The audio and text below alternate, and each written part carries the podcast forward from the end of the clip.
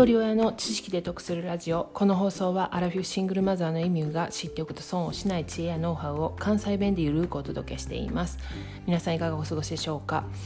昨日は音声配信の内容の構成に当初は4時間もかかっていたという話をしました。その頃ちょうど週に2回の学校給食の仕事を始めたばかりで生活のリズムもまだつかめず慣れなくてくたくたになりながら夜に配信内容を考えていたので3ヶ月ほど寝不足の状態が続きました。だいたい平均56時間ぐらいの睡眠です。えそれで寝不足？って思うかもしれないんですけれども私にとっては睡眠時間が不足している状態です。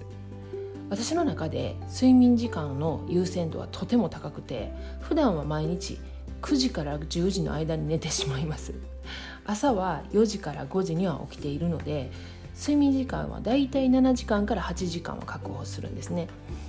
昨年2020年にフランスのヘルスケアを手掛ける会社が14カ国の睡眠を調査したところ日本は平均睡眠時間が世界で最も短く6時間22分。年間で毎日の平均睡眠時間が6時間を下回った割合は32%睡眠時間が長ければ良いのかというとそうではありません。遺伝子的にショートスリーパーと言われる1日4時間ぐらいでも体に不調もなく心身ともにすっきりと健康的な人もいます。有名なのはエジソンやナポレオン。日本だと明石家さんまさんとかキングコング西野さんもショートスリーパーだと言われています。ただショートスリーパーの割合は1%未満だと言われているのでそれほどたくさんいるとは思えません。逆に睡眠時間が8時間以上ロングスリーパーになってくると長い目で見た場合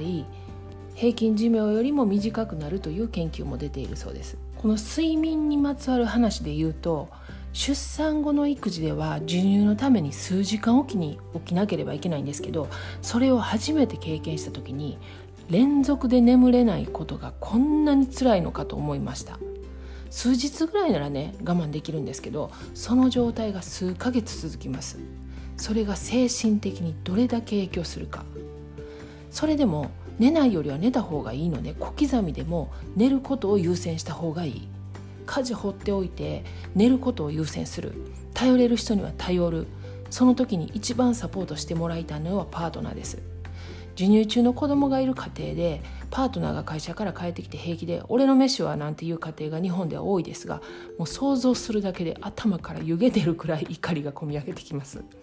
またこの話すると長くなるんで話戻しますがそれぐらい睡眠は人間にとって優先することだというのを身をもって感じました。乳幼児の虐待のニュースなんかよくありますよね。魔が差したという話は本当に理解できます。一つ間違えたら私も加害者になる自信があります。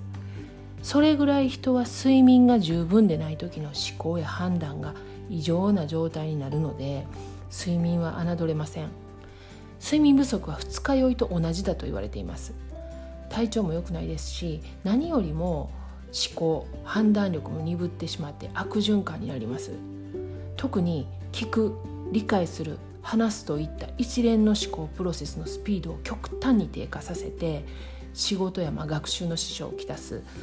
慢性的な睡眠不足によって脳は自己破壊するという研究結果もあり睡眠不足とアルツハイマーなどの神経変性疾患の高い相関関係が確認されているようです。実は私も4年くらい前までは1日平均睡眠時間が6時間ぐらいでした。寝不足だからという自覚症状なかったんですけれども違いが分かるようになったのは今のように規則正しい生活をするようになってからです。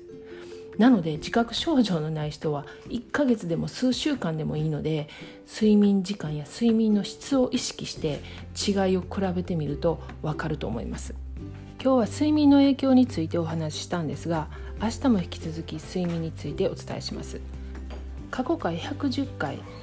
記憶に残る睡眠中の夢の配信があります。よかったら合わせて聞いてみてください。では最後までお聴きいただきありがとうございました。今日も笑顔で。